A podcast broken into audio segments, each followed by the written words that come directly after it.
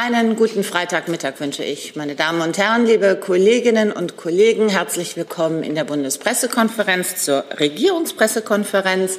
Ich begrüße Regierungssprecherin Christiane Hofmann. Ich begrüße die Sprecherinnen und Sprecher der Ministerien und ich begrüße vor allen Dingen Julian Miet, den neuen Pressesprecher im Bundesministerium für Ernährung und Landwirtschaft. Herr Miet, bitte.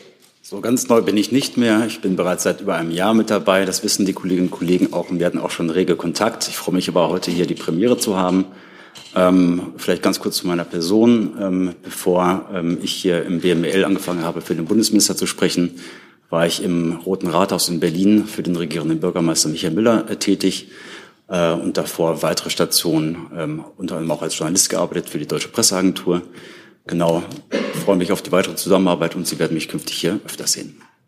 Wir freuen uns auf die Zusammenarbeit. Herzlich willkommen nochmal und ich darf Ihnen unser kleines Begrüßungspaket überreichen. Bitte schön. Herzlichen Dank. Sehr gerne.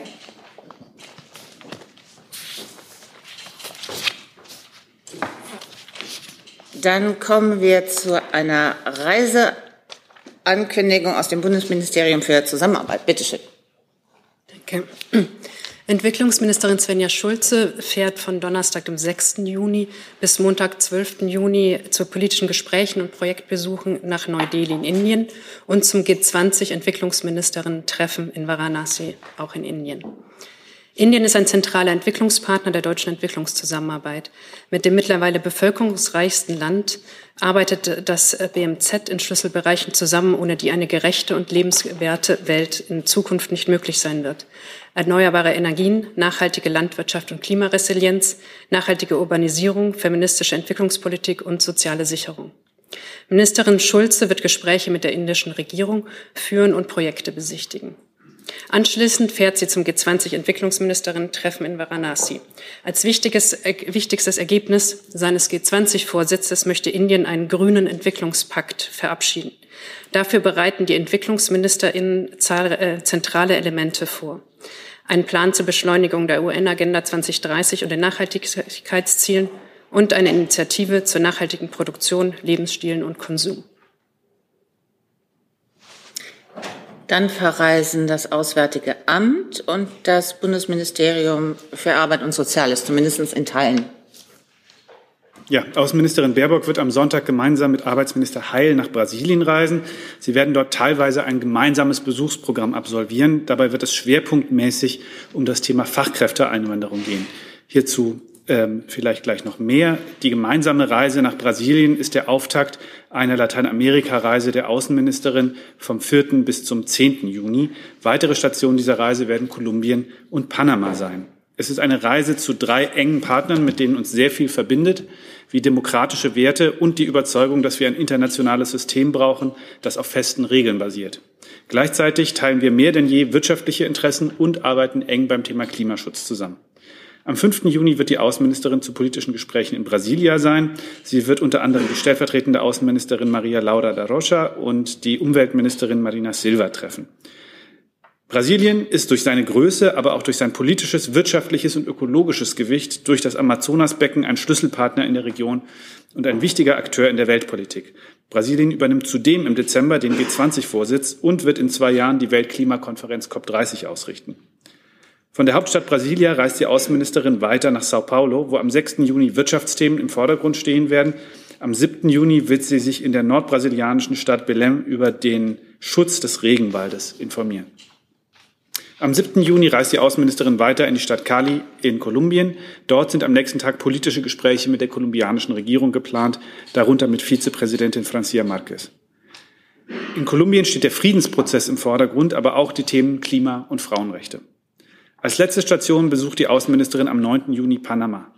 Dort wird sie ihre Amtskollegin treffen. Darüber hinaus ist ein Besuch des Panama-Kanals geplant, der ein wichtiger Teil der Infrastruktur für den Welthandel ist. Auch Klimathemen werden in Panama auf der Tagesordnung stehen. Vielen Dank. Genau. Kurze Ergänzung äh, von mir. Wie gesagt, ähm, Herr Heil ist Teil der Reise von Sonntag bis äh, Donnerstag. Und es wird, wie Herr Burger schon betont hat, vor allem um die Fachkräftegewinnung gehen. Ähm, es geht darum, wie wir eben pragmatische Lösungen finden, ähm, auch Lösungen äh, vereinfacht ausländische Fachkräfte anzuwerben. Und Minister Heil ist dabei sehr wichtig, dass es immer darum geht, ähm, sehr, sehr sensibel vorzugehen, also am Land nicht äh, selbst benötigte Arbeitskräfte zu nehmen, sondern eine Situation zu schaffen, von der die Herkunftsländer genauso profitieren wie die Menschen, die zu uns kommen, als auch äh, Deutschland. Und äh, in Brasilien ist das Arbeitskräftepotenzial im Pflegebereich sehr groß, das Qualifikationsniveau sehr hoch und entsprechend ist es sozusagen ein geeigneter Ort, um hier auch über ähm, das Thema Fachkräftegewinnung sehr gezielt ja, zu sprechen. Gibt es Fragen zur Reise von Bundesministerin Schulze? Herr Jessen. Ja, äh, Sie haben ja darauf hingewiesen, dass Indien in Sachen äh, in der Entwicklungszusammenarbeit vor allem im Hinblick auf äh, Klima und Nachhaltigkeit ein wichtiger Partner sei. Ähm, nun ist äh, Fachberichten zu entnehmen, dass in Indien gerade im höheren Bildungswesen Rückschritte verabschiedet worden seien. So wird das Periodensystem nicht mehr abgedruckt und auch ähm, äh, Nachhaltigkeit wird nicht mehr als Curriculum angeboten.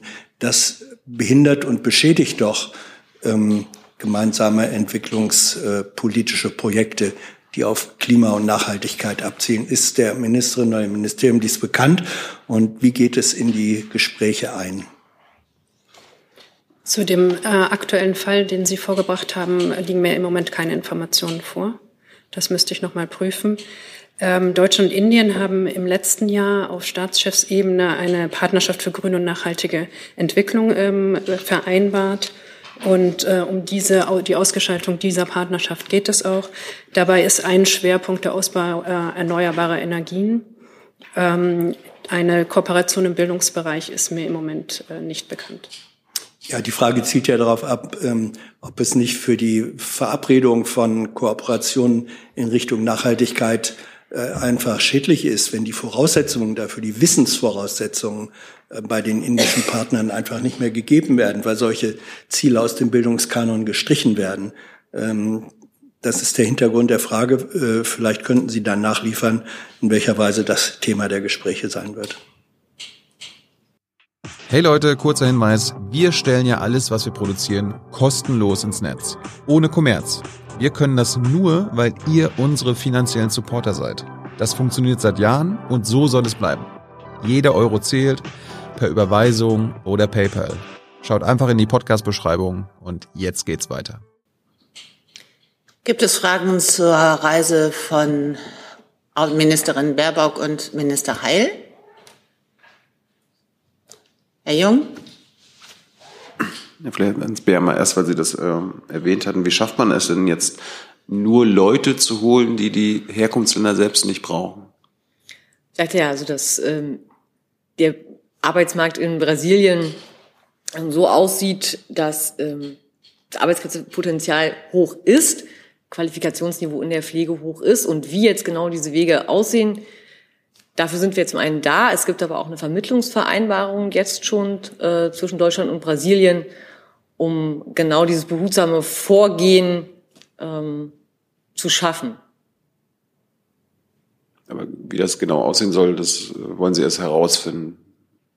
Ja, die Vermittlungsvereinbarung gibt es ähm, seit einigen Monaten. Ja, aber wie das, wie das äh, vonstatten geht. Aber da muss man, ja, jetzt geht es natürlich darum zu gucken, wie kann man, wie kann man das intensivieren, was kann man sozusagen für Wege finden, die eben genau für beide oder für alle drei Seiten funktionieren, um das Ganze noch auszubauen. Ich sehe keine weiteren Fragen zu diesen Reisen. Dann kommen wir zu den Terminen des Kanzlers. Bitte schön. Vielen Dank. Erstmal noch guten Tag und äh, vielen Dank auch für die Geduld. Bundeskanzler Scholz wird am kommenden Montag, den 5. Juni, die deutsche Marine besuchen. Dabei sind Gespräche im Marinekommando in Rostock geplant, unter anderem. Der Bundeskanzler fliegt außerdem auf die Fregatte Mecklenburg-Vorpommern. Dort wird er einen Einblick in die Bandbreite der Fähigkeiten der Marine in Zusammenarbeit mit unseren NATO-Partnern im Ostseeraum erhalten. Des Weiteren wird er zahlreiche Gespräche mit der Besatzung führen und sich auch über die Aufgaben der schnellen Eingreiftruppe der NATO, VJTF Maritime Task Group, informieren. Deutschland hat in diesem Jahr die Führung eines Teilverbandes dieser schnellen Eingreiftruppe auch Very High Readiness Joint Task Force genannt. Die Fregatte Mecklenburg-Vorpommern ist hier das deutsche Flaggschiff. In See sind Übungen mit Schiffen und Booten der deutschen Marine und der NATO-Verbündeten sowie mit Luftfahrzeugen der Marineflieger und der Luftwaffe vorgesehen. Auch der Schutz maritimer kritischer Infrastruktur wird bei dem Besuch eine Rolle spielen. Ein Pressestatement des Bundeskanzlers ist auf der Fregatte Mecklenburg-Vorpommern in See geplant. Am Dienstag, den 6. Juni, nimmt der Bundeskanzler am 25. WDR-Europa-Forum teil. Das Forum trägt in diesem Jahr den Titel Am Katzentisch der Weltpolitik Europas Rolle nach der Zeitenwende. Der Bundeskanzler wird gegen 11 Uhr in einem circa 30-minütigen Interview mit der Leiterin des ARD Hauptstadtstudios Tina Hassel und der WDR-Chefredakteurin Politik und Zeitgeschehen Ellen Eni zum Thema Zeitenwende als Führungsaufgabe deutsche Friedenspolitik unter veränderten Vorzeichen sprechen. Das Gespräch wird live im WDR und in Teilen auf Phoenix übertragen. Der Bundeskanzler wird am Dienstagabend dann in Potsdam mit Frankreichs Präsident Macron zu einem gemeinsamen Abendessen zusammenkommen. Der Bundeskanzler und Präsident Macron werden sich bei dem Abendessen über bilaterale, europapolitische und internationale Themen austauschen. Eine Pressebegegnung ist nicht geplant. Am Mittwoch, den 7. Juni, tagt um 11 Uhr das Kabinett unter Leitung des Bundeskanzlers. Am Donnerstag, den 8. Juni, wird er dann nach Rom reisen. Er wird dort mit der italienischen Ministerpräsidentin Maloni zu einem Gespräch zusammentreffen. In der Unterredung werden sich der Bundeskanzler und die Ministerpräsidentin über bilaterale europapolitische und internationale Themen austauschen. Nach dem Gespräch ist für circa 15 Uhr eine gemeinsame Pressekonferenz geplant. Anschließend wird der Kanzler noch mit dem italienischen Staatspräsidenten Mattarella zu einem Gespräch zusammenkommen. Im Anschluss daran ist dann keine Pressebegegnung mehr vorgesehen.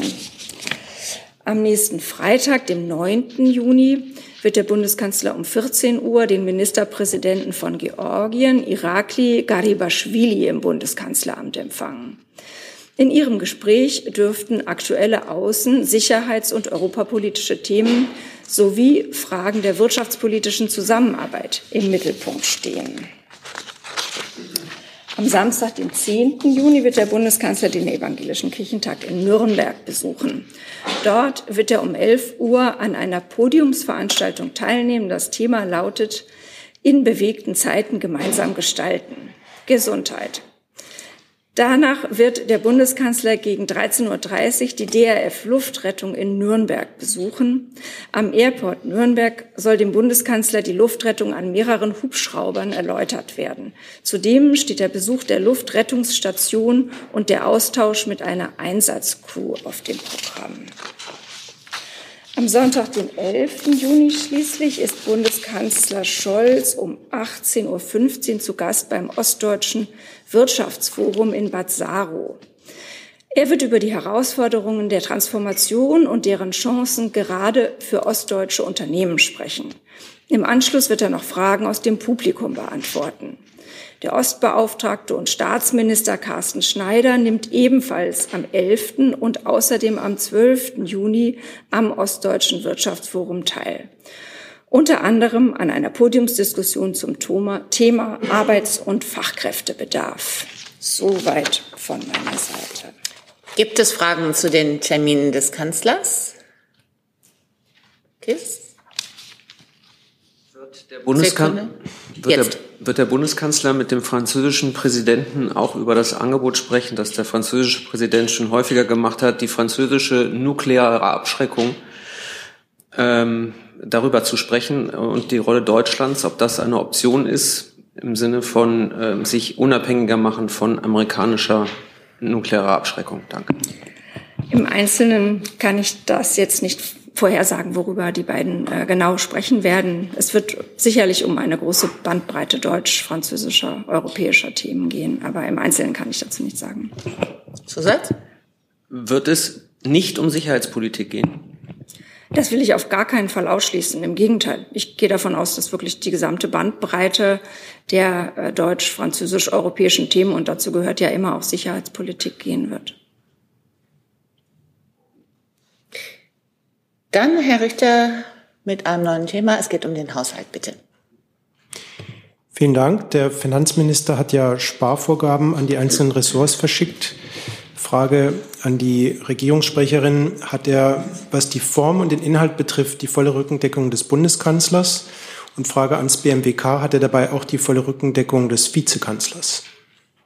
Danke. Ich glaube, das ähm, Finanzministerium hatte sich ja gestern äh, da auch geäußert, in dem Sinne, dass das Vorgehen, wie jetzt weiter zur Haushaltsaufstellung vorgegangen wird, mit dem Bundeskanzler abgestimmt ist. Und das ist der Fall, ja. Das ist abgestimmt, das Vorgehen. Auch was den Inhalt betrifft, also die Höhe der Vorgaben?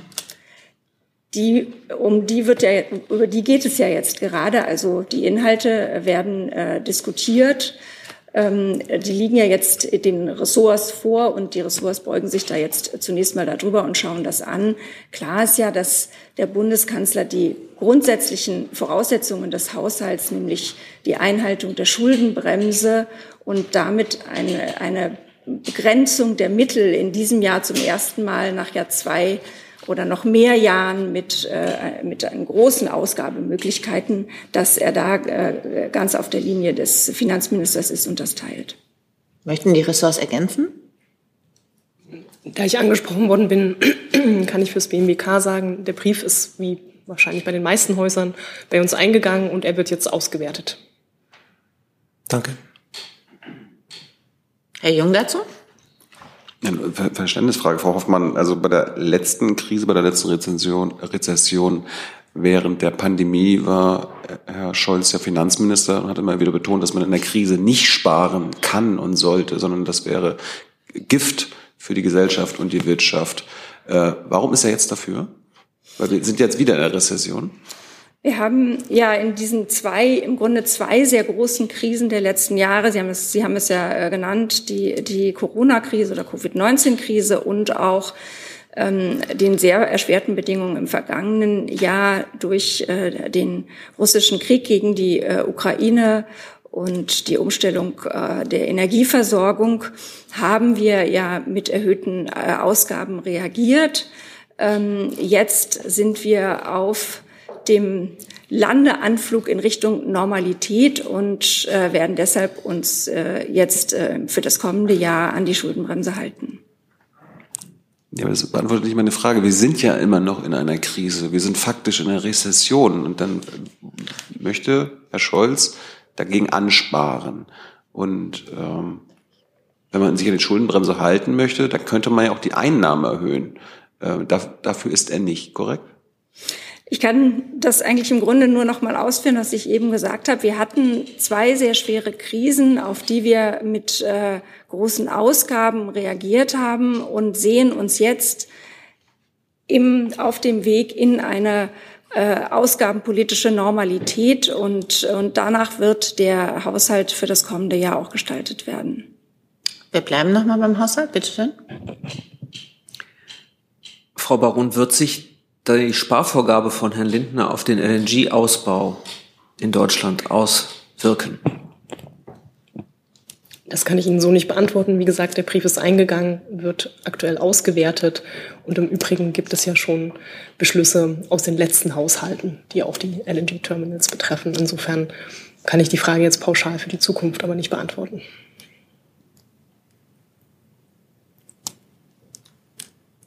Bitte schön. Ich würde gerne äh, einmal dazu ergänzen, weil jetzt hier sehr oft das Wort äh, Sparvorgaben und Sparbrief äh, äh, gefallen ist. Ähm, ich werde mich jetzt äh, von hier aus natürlich nicht zu den einzelnen Einzelheiten der Plafonds äußern. Das ist Teil jetzt der regierungsinternen Abstimmung. Aber ich möchte gern so viel sagen und weil auch Sie davon sprechen und teilweise auch so berichtet wird, es gibt keine Sparliste und es wurden auch keine, wie ich es gelesen habe, roten Briefe ähm, verschickt. Ähm, die Plafonds orientieren sich an der bisherigen Finanzplanung und den politischen Prioritäten der Koalition, die Ihnen ja ähm, auch bekannt sind. Besonders wichtig dabei sind Investitionen in die Energiesicherheit, Bildung, Klimaschutz, Digitalisierung. Ähm, und natürlich gilt auch vor dem Hintergrund, dass die Vorgaben der Schuldenbremse weiter eingehalten äh, wird. Aber trotzdem, es geht nicht darum, dass es wurde keine Sparliste verschickt und auch keine sogenannten roten Briefe. Herr Jessen? Können Sie bestätigen, dass Kürzungen bei den Sozialausgaben nicht ausgeschlossen sind bei den, in den Vorgaben? ich werde jetzt an dieser Stelle Ihnen hier weder irgendwas bestätigen noch ähm, dementieren. Es handelt sich jetzt um regierungsinterne Abstimmungen ähm, und die laufen jetzt. Ähm, da die Inhalte ja mit dem Kanzleramt, wie Sie sagten, abgesprochen sind oder Ich hatte ja gesagt, sind. es ist um das Vorgehen. Das Vorgehen ist abgestimmt. Ja, und Sie sagten dann auf Nachfrage, wenn ich das richtig in Erinnerung habe, dass das natürlich auch bedeutet, dass die Substanz äh, Nein, ich habe mich zu den Inhalten Aha. überhaupt nicht geäußert, weil, weil wir uns jetzt hier, das hat ja auch die Kollegin eben ausgeführt, mhm. zu den Inhalten, die ja gerade in der Abstimmung sind, gar nicht äußern. Das Vorgehen ist abgestimmt. Ja, gut, dann präzisiere ich meine Frage, da ich davon ausgehe, dass äh, der Kanzler natürlich einem nur dann einem Verfahren zustimmen wird, wenn die Inhalte auch tragfähig äh, sein werden. Ist Ihnen bekannt oder können Sie etwas dazu sagen, ob ähm, Kürzungen bei den Sozialausgaben Teil der Vorgaben inhaltlich sind oder nicht? Wir werden uns jetzt hier, wie das ja auch für alle anderen Verfahren, die innerhalb der Regierung gerade in Abstimmung sind, gilt, nicht ähm, mit den Inhalten und den Details der Inhalte befassen. Wie gesagt, die Ressorts haben diese Briefe erhalten gestern und beschäftigen sich jetzt damit und alles weitere wird dann äh, miteinander abgestimmt und beschlossen. Herr Jung? Frau Kalbey, warum ist das jetzt keine Austeritätspolitik, die der, der, der, ähm, der Finanzminister anstrebt? Naja, weil ich habe es Ihnen ja gerade gesagt. Ähm, wie gesagt, es wurden jetzt diese, diese, diese, diese Briefe verschickt ähm, mit der Bitte an die ähm, oder mit, mit, der, äh, mit der Information, welche Haushaltsmittel den Ressorts zur Verfügung äh, stehen. Ähm, und die Ressorts nun aufgefordert sind, innerhalb äh, dieser zur Verfügung stehenden äh, Mittel eigenverantwortlich die Ausgestaltung ihres Plafonds vorzunehmen. Ähm, und diese, die Plafonds orientieren sich, wie gesagt, an der bisherigen Finanzplanung. Und es geht hier nicht um eine Sparpolitik. Ich finde es auch nochmal wichtig, weil Sie immer wieder äh, in dieselbe äh, Kerbe gehen, Herr, Herr Jung. Äh, es, es ist wichtig zu verstehen, dass es um eine Rückkehr zur Normalität geht. Wir hatten Jahre der Ausnahme und die Normalität ist nicht Austerität, sondern wir kehren jetzt zu einer normalen ähm, Finanz- und Ausgabenpolitik zurück und, und, hatten, und das, was wir vorher gesehen haben, war wirklich eine Ausnahmesituation. Verstehe ich. Die Teile der Öffentlichkeit wundern sich halt, warum jetzt Normalität wieder herrschen soll, wenn wir eine krasse Klimakrise haben. Wir haben immer noch Krieg in der Ukraine. Wir haben andere andauernde Krisen. Das ist ja, wir sind ja weit weg von Normalität. Das habe ich ja jetzt schon mehrfach beantwortet, die Frage. Dann wechseln wir das Thema. Bitte schön. Philipp Menn, WDR, guten Morgen. Ich hätte eine Frage an Herrn Kollatz. Ähm, die Wehrbeauftragte Frau Högel hat vorgeschlagen, die Musterung wieder einzuführen. Ähm, wie findet das der Verteidigungsminister? Ähm, ich möchte die Stellungnahmen aus dem Parlament zunächst hier nicht kommentieren. Ähm, der Minister hat sich und ähm, auch andere aus dem Haus, auch der Generalinspekteur ja schon dazu geäußert, äh, wie es sich mit der Wehrpflicht im Moment verhält. Sie wissen, dass wir ähm, im Moment keine aktive Wehrpflicht haben. Und vor dem Hintergrund gibt es dazu auch nichts Ergänzendes zu sagen von mir. Nachfrage. Wenn ich den Vorschlag richtig verstehe, dann möchte auch Frau Högel keine Wehrpflicht einführen, sondern wenn überhaupt eine Dienstpflicht. Ähm, vielleicht kann man es in die Richtung drehen. Ich glaube, Frau Högel geht es ja darum, dass die Bundeswehr im Moment unter Plan liegt, was die Personalstärke betrifft. Ähm, und dass es große Schwierigkeiten auch für die Bundeswehr gibt, ähm, das nötige Personal zu finden. Ähm, wäre dann nicht die Musterung ein geeigneter Weg, über Klebeeffekte und so weiter, geeignetes Personal in Zukunft einfacher zu finden? Auch zu allgemein dienstlich hat sich der Minister mehrfach geäußert und ähm, für die Begründung der Wehrpflicht mit ähm, Rekrutierung bei der Bundeswehr ähm, oder einer Verbesserung der Rekrutierung äh, möchte ich empfehlen, die einschlägigen äh, gerichtlichen Urteile dazu ähm, zu studieren. Herr Kollege, bitte. Ja, Alexander Schön ähm, von Pro7 Sat1. Äh, einmal nochmal daran anknüpfend auch, wäre das denn überhaupt möglich, weil Kreiswehr, Satzämter, all das wurde ja bereits abgeschlossen, ähm, ja, ähm, ja, gibt's nicht mehr, sagen wir es mal so. die Voraussetzungen ähm, für die Bundeswehr nach einer eventuellen Wiedereinführung der Wehrpflicht, der selbstverständlich eine gesellschaftliche Debatte vorausgehen müsste, weil das nicht durch die Bundeswehr festgelegt wird, ähm, sind auch schon mehrfach genannt. Ähm, ad hoc ist das so nicht durchführbar. Und eine Nachfrage noch. Der Minister hat ja gestern auch angekündigt, die Bundeswehr attraktiver machen zu wollen. Gehören da aus Ihrer Sicht auch Schulbesuche und Ähnliches dazu? Schulbesuche der Jugendoffizierinnen und Jugendoffiziere sind ja Alltag. Ähm, sie bieten sich an, die Lehrkräfte zu unterstützen im Bereich Sicherheitspolitik. Und deswegen ähm, kann man darüber nachdenken, das eventuell zu verstärken mit dem bestehenden Personalkörper. Aber gerade Schulbesuche ähm, sind ständige Praxis. Deswegen sehe ich dort jetzt keine Notwendigkeit, äh, explizit hineinzuschauen. Herr Menn nochmal. Hm, es ging ja explizit nicht um die Wehrpflicht, sondern nur um den um die Musterung. Deswegen nochmal die Frage, es wird jetzt hier mal ein konstruktiver Vorschlag gemacht, wie die Bundeswehr ihre Personalsituation verbessern könnte. Da gibt es ein Problem. Welche Vorschläge kommen denn vom Minister? Da müssen Sie mir jetzt helfen, was die Musterung ohne den dahinterstehenden Zweck und Ziel ähm, der Dienstpflicht oder der Wehrpflicht äh, bringen soll. Verstehe ich nicht. Ich habe nur das wiedergegeben, was Frau Högel gesagt hat. Aber dann bleibt die Frage ja trotzdem, es gibt da einen Vorschlag, welche Vorschläge kommen vom Minister? Die hat er alle gebracht und ich habe dem nichts hinzuzufügen. Herr Jessen. Ja, in der Berichterstattung ähm, wird zitiert Frau Högel mit Hinweis auf das Modell Schweden. Dort gibt, gibt es offenbar so etwas äh, wie Musterung Leid. Das bedeutet Musterung, aber nicht in Verbindung mit einer Wehrpflicht. Die gibt es dort auch nicht. Aber, das ist offenbar die Erfahrung, die Möglichkeit, ähm, mit äh, jungen Menschen ins Gespräch zu kommen, hat dann vielleicht den Dienst bei der äh, schwedischen Truppe attraktiver gemacht. Kennt die Bundeswehr dieses Modell? Haben Sie es ausgewertet? Werden Sie das tun? Ist das, und ich glaube, darauf zielt es ab, eine Möglichkeit, die Bundeswehr bei jungen Menschen äh, attraktiv zu machen, indem man sie sozusagen über diese Musterung Leid einem, einem ähm, Beratungsgespräch zuführt? Wir stehen ständig im Austausch mit unseren internationalen Partnern, schauen uns natürlich auch ähm, deren Modelle an und kann dazu nur sagen, dass jede Gesellschaft auch einen eigenen Weg hat, wie sie die Verteidigung organisiert. Ähm, wir haben unseren Weg gefunden. Seit 2012 ähm, gibt es keine Wehrpflicht mehr und über die Voraussetzungen ähm, und der Bereitschaft, das ähm, wieder so anzunehmen, haben wir auch mehrfach gesprochen. Wir stehen im ständigen Austausch. Wir haben demnächst wieder den Tag der Bundeswehr, der auch darauf ausgerichtet ist, gerade mit der jungen Generation in den Austausch zu gehen. Wir haben unsere Jugendoffiziere. Für Interessierte gibt es auch Karriereberatungen an jedem größeren Ort. Ich glaube nicht, dass es an der Gelegenheit für einen Austausch mangelt. Äh, unterm Strich, das schwedische Modell ist für Ihr Haus keins. Derzeit habe ich ähm, nicht zu kommentieren, wie andere Staaten ihre ähm, Rekrutierung für die Armee regeln. Dann wechseln wir das Thema. Bitte schön, Herr Kollege. Herr Kollege? Sie hatten sich gemeldet. ich hätte noch eine Frage zum Haushaltsstreit gehabt. Ähm, zum Haushalt? Das, ja, da hatte ich ja gezeigt, okay. vielleicht können wir das noch nachreichen ähm, an Herrn Kollatz. Können Sie denn bestätigen, dass in dem Brief an Ihr Haus ähm, äh, keine äh, Haushaltskürzungen vorgesehen sind, sondern eine Erhöhung um mehrere Milliarden des Budgets, also des regulären Wehretats. Vielen Dank. Da es sich um ein laufendes Verfahren handelt, ähm, schließe ich mich den Äußerungen des BMF an. Das kann ich jetzt nicht kommentieren. Ähm, ich bin zuversichtlich, dass wir ähm, das bekommen, was wir brauchen. Dann Frau Kollegin, bitte.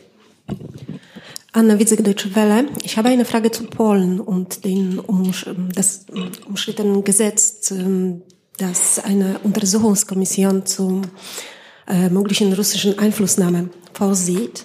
Also die USA und die EU zeigten sich besorgt, ähm, die Europäische Kommission zeigte sich besorgt, dass diese Kommission die äh, Opposition ähm, äh, gegen die Opposition äh, missbraucht wird. Ähm, also teilt die Bundesregierung diese Sorgen. Was hatten, hat, äh, hält sie davon?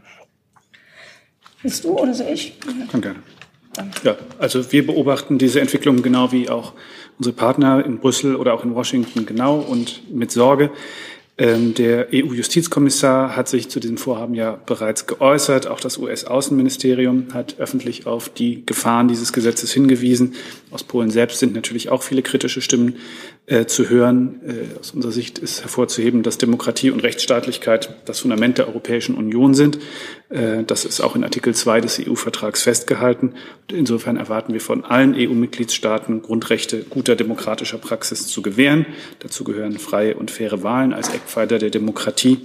Ähm, die EU-Kommissarin für Werte und Transparenz, Frau Jourova, hat ja bereits deutlich gemacht, dass man sich die Entwicklung in Warschau genau ansehen wird und dass die Kommission äh, dann sich gegebenenfalls äh, weitere Maßnahmen vorbehält. Und wie immer unterstützen wir die Kommission in ihrer Rolle als Hüterin der Verträge.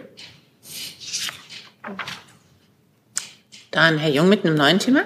Ja, Thema ähm, Gipfeltreffen in Moldau gestern, da hat ja dann überraschend Herr Erdogan gefehlt. Weiß die Bundesregierung warum? Da würde ich sagen, das müsste man in Ankara erfragen, bitte. Kann ich äh, nichts zu sagen. Ist denn der Kanzler enttäuscht gewesen, dass ausgerechnet Herr Erdogan, der ja auch eine Nähe zu Herrn Putin hat, äh, dann doch nicht dabei war und hat die Türkei einen anderen Vertreter, äh, also Ersatz geschickt? Was ich wahrgenommen habe, ist, dass der Bundeskanzler ähm, äh, sehr zufrieden war mit dem Verlauf dieses gestrigen Treffens, ähm, dass sich da, dass sich dieses Format der äh, EPG ähm, wirklich etabliert äh, als ein Gesprächsformat für europäische Staaten. Äh, er hat ja eine Reihe von bilateralen Gesprächen geführt, äh, wirklich, wo es auch um wichtige und zum Teil schwierige Themen ging. Also ich habe äh, wahrgenommen, dass der Bundeskanzler sehr zufrieden war mit dem, wie das gestern gelaufen ist. Aber war er enttäuscht, dass Herr Erdogan nicht da war? Ist er ein entscheidender Player? Mm, ich habe, wie gesagt, er war sehr zufrieden damit, wie gestern dieses Treffen abgelaufen ist. Ich habe keine weiteren Wortmeldungen. Doch. Ja, ja.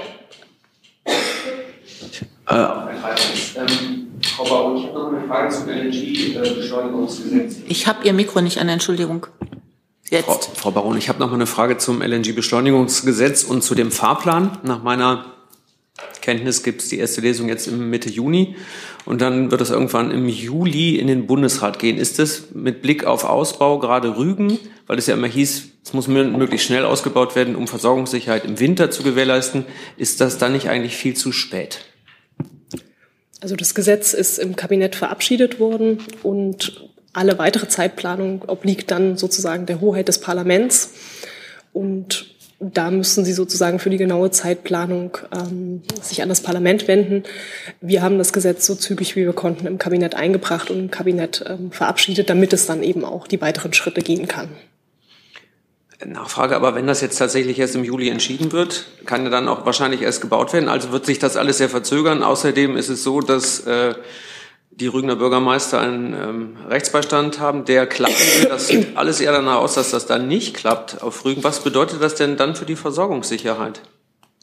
Also wir haben ja immer betont, parallel laufen die Gespräche der Bundesregierung mit dem, mit dem Land Mecklenburg-Vorpommern, so wie das ja auch in, im vergangenen Jahr mit den Bundesländern an den anderen Standorten der Fall war, mit Wilhelmshaven eben in Niedersachsen und mit Brunsbüttel in Schleswig-Holstein, so auch mit der Landesregierung in Mecklenburg-Vorpommern. Und das ist natürlich ein ganz entscheidender Aspekt, dass man auch in diesen Gesprächen ähm, vorankommt. Gibt es weitere Fragen dazu? Dann Herr Brotbeck mit einem neuen Thema. Der GBA hat ja bestätigt, dass ähm, in Frankfurt an der Oder durchsucht worden ist wegen, also im Zusammenhang mit den Anschlägen auf die Nord Stream Pipelines. Da scheint sich jetzt äh, der Verdacht auf einen ukrainischen Tathintergrund oder auf ukrainische Täter ja sehr zu verdichten. Frau Hoffmann, Herr Brügge, was heißt denn das für unser Verhältnis zur Ukraine, wenn dort möglicherweise staatliche Stellen was zerstört haben, was sich ja auch teilweise in deutschem Eigentum befunden hat? Ja, ich, ähm, wir haben natürlich diese ähm, Presseberichte dazu zur Kenntnis genommen, auch die Äußerungen. Ähm, ich würde aber da auch noch mal um Geduld bitten, bis äh, tatsächlich äh, die Ermittlungen beendet sind und dass da ein ähm, Bericht des GBA äh, zu den Ermittlungen äh, gibt, bevor wir da das kommentieren, weil das im Moment sich ja doch noch im Bereich der Spekulationen bewegt.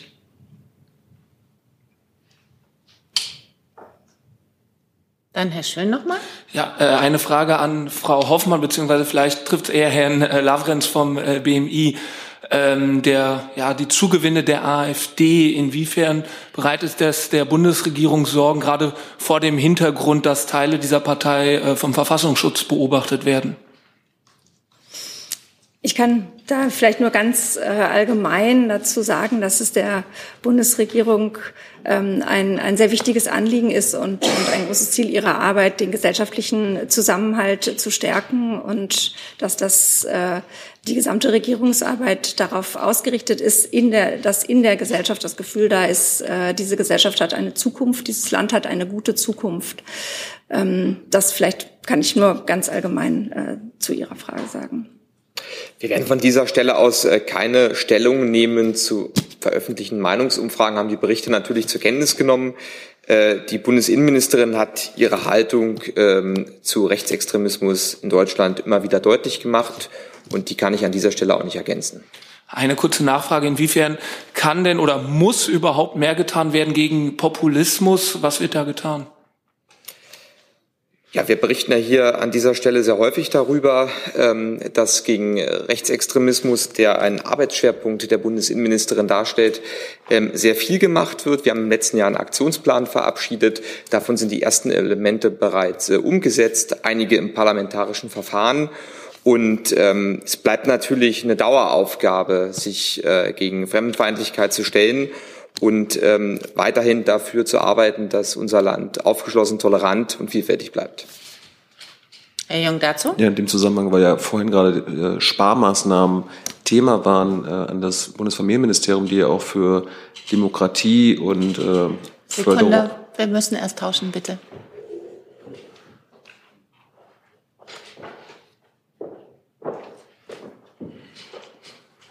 Frau Stefan ist davon auszugehen, dass die Förderprogramme gegen Rechtsextremismus äh, gekürzt werden. Oder dass sie kürzen müssen, weil der Länder das so will. Also ähm, ich kann Ihnen jetzt zunächst den Eingang des Briefs zum Haushalt bestätigen. Ähm, und wir befinden uns weiter im Gespräch innerhalb der Bundesregierung. Äh, und zu ähm, Kürzungen kann ich an dieser Stelle natürlich nichts sagen.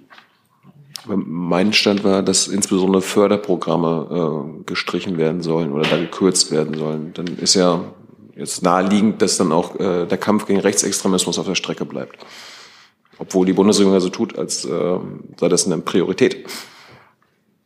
Ja, also ich kann mich nur den äh, Äußerungen der Kollegen anschließen, dass wir jetzt zu dem äh, Inhalt und dem weiteren Verlauf ähm, nach Zugang ähm, des Briefes noch keine Stellung nehmen können. Dann habe ich noch eine Wortmeldung von Herrn Jessen notiert. Ja, die Frage geht ans Verteidigungsministerium und ans Auswärtige Amt. Ähm, der US-amerikanische Botschafter äh, im Kosovo hat erklärt, seine Regierung werde dafür sorgen, ähm, dass Kosovo vom diesjährigen äh, multinationalen Air Defender 23 Manöver ausgeschlossen äh, werde. Wörtliches Zitat, für das Kosovo ist diese Übung vorbei. Ähm, hat die Bundesregierung davon Kenntnis? Ist das mit den NATO-Partnern abgesprochen? Unterstützen Sie diesen Ausschluss? Ich kann gerne anfangen. Mir ähm, sind äh, Teilnahmen des Kosovo am der ähm, Air Defender Übung hier in Deutschland nicht bekannt. Ähm, wenn ich da noch Informationen bekomme, würde ich die nachliefern. Ich kann mich hier nur zu den deutschen Anteilen äußern. Mir geht's genauso. Falls ich dazu Erkenntnisse hätte, müsste ich die nachreichen. Ja, Hintergrund der Frage ist, dass es sich ja um ein multinationales NATO-Manöver handelt äh, und von daher denke ich, wäre die Bundesregierung oder Deutschland als relevantes NATO-Mitglied ja vielleicht in der Position auch interessant zu erfahren. Danke. Dann Herr Jung nochmal. Ja, Frau Baron, das Thema Heizungsgesetz, Gebäudeenergiegesetz war in den letzten Wochen immer wieder Thema. Auch die Fragen oder die sogenannten Fragen der FDP-Fraktion. Da sind ja jetzt auch die Antworten Ihres Ministeriums geleakt worden. Können Sie sagen, wie lange Sie dafür gebraucht haben, wie viele Leute dort dran gesessen haben? Hat am Ende auch der Minister diese äh, jetzt lustigen Antworten abgenommen?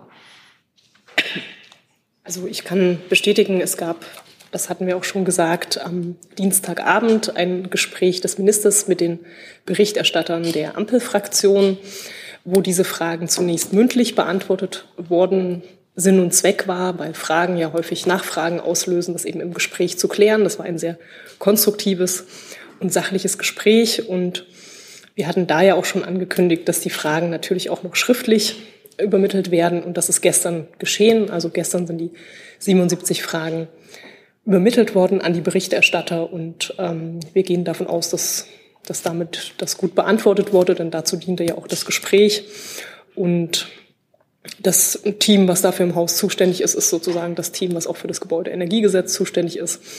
Das ähm, begleitet ja wie üblich in, in Gesetzgebungsprozessen ähm, diesen Prozess auf der Regierungsseite immer mit. Es ist ja immer so, dass es Berichterstatter gibt und Berichterstatter Fragen an die Bundesregierung stellen und die werden dann natürlich auch beantwortet. Der Hintergrund war, dass es ja teilweise pointierte Antworten äh, ihrerseits gab. Ähm, ist das so, also lag da Absicht hinter? Wir haben die Fragen ähm, gut, präzise und umfassend beantwortet. Ich sehe keine weiteren Wortmeldungen. Doch, Herr Jessen. Ein anderes Thema, ja? Ja. ja. Ähm, Frage geht äh, ans BMUV. Äh, Ministerin Lemke hat Polen aufgefordert, die salzhaltigen Einleitungen in die Oder zu stoppen. Die werden verantwortlich gemacht für das äh, Fischsterben im vergangenen Jahr. Ähm, erstens, wie ist die Reaktion Polens auf diese Forderung?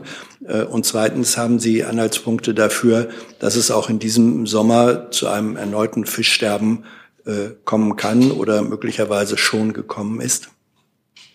Also vielleicht an der Stelle erstmal generell einordnend. Wir wissen jetzt, was eben die Ursache war dieses Fischsterbens. Das war ein Mix aus unterschiedlichen Faktoren, hatten eben niedrige Wasserstände, hohe Temperaturen und eben Salzeinleitungen. Und eben in dieser Kombination konnte sich diese Alge entwickeln. Eine giftige Alge, die normalerweise in Süßwasser bis dahin in Europa nicht vorgekommen ist. Und jetzt ist es so, dass man eben gewisse Faktoren beeinflussen kann, um das zu verhindern. Andere Faktoren kann man nicht beeinflussen. Also das Wetter ist, wie es kommt, ähm, aber zum Beispiel Einleitungen kann man beeinflussen. Und das ist aber eine bekannte Position, das ist auch eine bekannte Tatsache, äh, dass es so ist. Und dementsprechend ist es auch schon geäußert worden gegenüber Polen. Und wir sind ja im ständigen Austausch mit Polen und äh, führen Dialoge und haben nächste Woche auch eine große Oder-Konferenz. Die Ministerin wird sich am Mittwoch nochmal mit der Amtskollegin Moskwa in Slubice treffen. Also das Thema ist ständig eben präsent und wir wissen eben, was äh, oder beziehungsweise was ganz klar ist. Es muss ein erneutes Fischsterben, wie es im vergangenen Jahr eben stattgefunden hat, auf jeden Fall vermieden werden. Nachfrage, trifft es zu, dass die ähm, polnische Umweltministerin an der Konferenz am Dienstag nicht teilnehmen wird, und zwar vor dem Hintergrund dieser massiven äh, na, Meinungsverschiedenheiten, Konflikte zwischen Deutschland und Polen über die Frage der äh, Einleitung?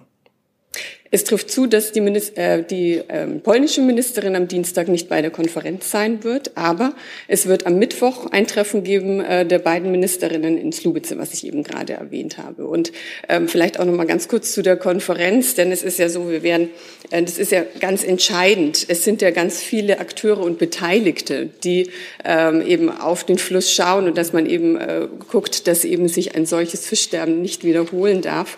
Und das sind eben auch Beteiligte aus Bund, aus Ländern, von den Kommunen, was sehr, sehr wichtig ist, vielleicht an der Stelle, das ist auch der Ministerin sehr wichtig, dass gerade auch die beteiligt sind und gehört werden. Schließlich waren es ja auch dort die Menschen, die die Fische vor einem Jahr aus dem Wasser gezogen haben.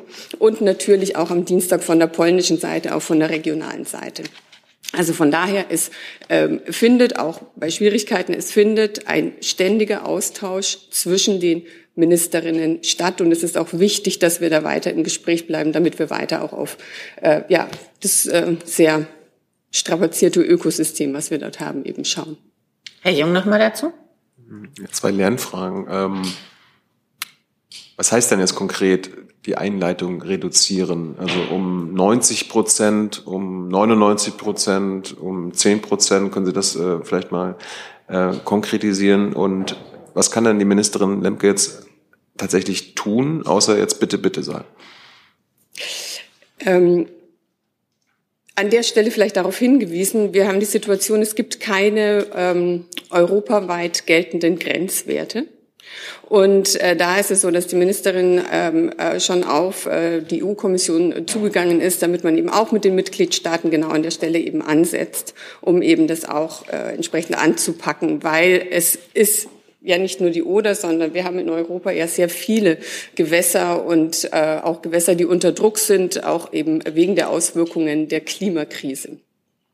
Und dementsprechend, wenn es Anzeichen gibt, also wenn es jetzt im Sommer darauf hinausgeht, dass es ähm, wieder heiße Temperaturen sich abzeichnen, dass die Pegelstände eben sinken der Flüsse, dass man dann zumindest eben äh, die Einleitungen aussetzt oder verringert. Vor allem Prozentzahl muss ich Ihnen sagen, kann ich Ihnen jetzt äh, das nicht sagen. Das müsste ich äh, fragen, ob das überhaupt äh, geht, dass man das so machen kann, weil es ja immer auf die Konzentration äh, des Salzgehaltes geht, ähm, der eben dann entsprechend auch, wie gesagt, zu dieser Algenblüte führte, eine Alge, die eigentlich in Süßgewässern in Europa überhaupt gar nicht vorkommt, sondern es ist eine Brackwasseralge, die in der Ostsee vorkommt. Und äh, dementsprechend war das Ökosystem überhaupt nicht daraus ausgerichtet. Und es führte dann eben zu diesem äh, furchtbaren äh, also, äh, Fischsterben im vergangenen Jahr. Dann, Frau Kollegin, ich weiß jetzt nicht, ob... Achso, Entschuldigung, mögen Sie die noch mal sagen? Ich habe es vergessen. Was Sie denn jetzt tatsächlich tun können, außer bitte, bitte zu sagen bei der polnischen Regierung? Das ist ja, wir sind im ständigen Dialog, wir sind äh, immer wieder darauf, äh, äh, auf, auf Gespräche, auf Austausch. Es sind ja auch schon ähm, Sachen erreicht worden. Also allein zum Beispiel die Tatsache, dass wir wissen, was zu dem Fischsterben geführt hat. Wenn Sie sich vor einem Jahr, also oder beziehungsweise nach dem Sommer erinnern, war es ja lange nicht klar, was war die Ursache. Das ist jetzt eben, dass wir die Ursache gefunden haben. Es gibt jetzt auch schon zum Beispiel im Zusammenhang, auch das weiß man, die Meldekette hat im vergangenen Jahr nicht funktioniert äh, seitens Polen. Es wurde nicht weitergeleitet. Auch dort gab es jetzt eben Gespräche und es gab Verbesserungen an dieser Meldekette innerhalb der Internationalen Kommission zum Schutz der Oder. Also da wurden auch Verbesserungen nachgeführt. Also es ist ein äh, ständiges ähm, im Dialog bleiben ähm, und äh, sich austauschen und Gespräche führen. Und es gibt auch entsprechend auch Ergebnisse. Hi, hier ist Tyler, ich filme das Ganze. Hier ist Thilo, ich äh, stelle dir die Fragen. Hier ist Hans, ich achte aufs Protokoll und stelle fest, wir sind unter drei. Heimliche Info nur für euch. Gar nicht so heimlich, kann man in den Infos lesen, wie man uns unterstützen kann. Nämlich per PayPal oder Überweisung. Weiter geht's. Dann, Frau Kollegin, bitte. Ich weiß jetzt nicht, ob dazu oder zu einem neuen Thema. Es ist ein neues Thema. Okay, bitte. Ähm, ja, äh, Nöstlinger, mein Name für Reuters. Frage an Frau Hoffmann und an Herrn Laurenz. Ähm, ich würde gerne nochmal zum Nord Stream Andromeda Komplex zurückkommen ähm, und fragen, ob ähm, dieses Thema, also vielleicht mögliche Verbindungen zu der Ukraine, ähm, schon mal auf politischer Ebene bei Gesprächen zwischen Deutschland und der Ukraine thematisiert worden ist und ob vielleicht da Deutschland äh, schon mal eine Stellungnahme, ähm, ja, um eine Stellungnahme geboten hat sozusagen. Vielen Dank. Also ähm, die Gespräche, die wir mit äh, der Ukraine führen oder die zwischen dem Bundeskanzler und dem ukrainischen Präsidenten ablaufen, sind ja äh, vertraulich und insofern kann ich mich da jetzt auch nicht zu seiner so konkreten Frage und einem so konkreten Inhalt äußern. Und ansonsten hatte ich ja eben gesagt, ähm, dass wir im Moment keine Stellungnahme abgeben, sondern eben die äh, Ermittlungen des Generalbundesanwalts abwarten. Herr Kollert? Ich hätte eine Nachreichung, wenn das gerade passt zu Kosovo. Dann? Ja, kann losgehen. Ähm, ich habe mir die Daten jetzt geben lassen. Ähm, Air Defender ist ja eine binationale Übung zwischen den äh, veranstaltenden Nationen Deutschland und den USA. Weitere 25 Nationen nehmen insgesamt teil und sind eingeladen. Es ist also keine NATO-Übung. Ähm, Kosovo ist keine teilnehmende Nation. Deswegen kann ich die Aussagen, die Sie zitiert haben, nicht ganz einordnen. Und ich bitte Sie, die Frage dann an diejenigen äh, zu stellen, die die Aussage getätigt haben. Jetzt müssen wir uns mal eine Sekunde sortieren zu der Ukraine oder zu der Nachreichung. Okay. Dann frage ich aber erst noch mal zurück. Ist die Frage von Ihnen beantwortet? Ja, ich glaube schon. Vielleicht noch äh, kleine Nachfrage, Frau Hoffmann. Also Sie können nicht äh, bestätigen, aber auch nicht dementieren, dass dieses äh, Thema äh, bei den Gesprächen auf politischer Ebene schon.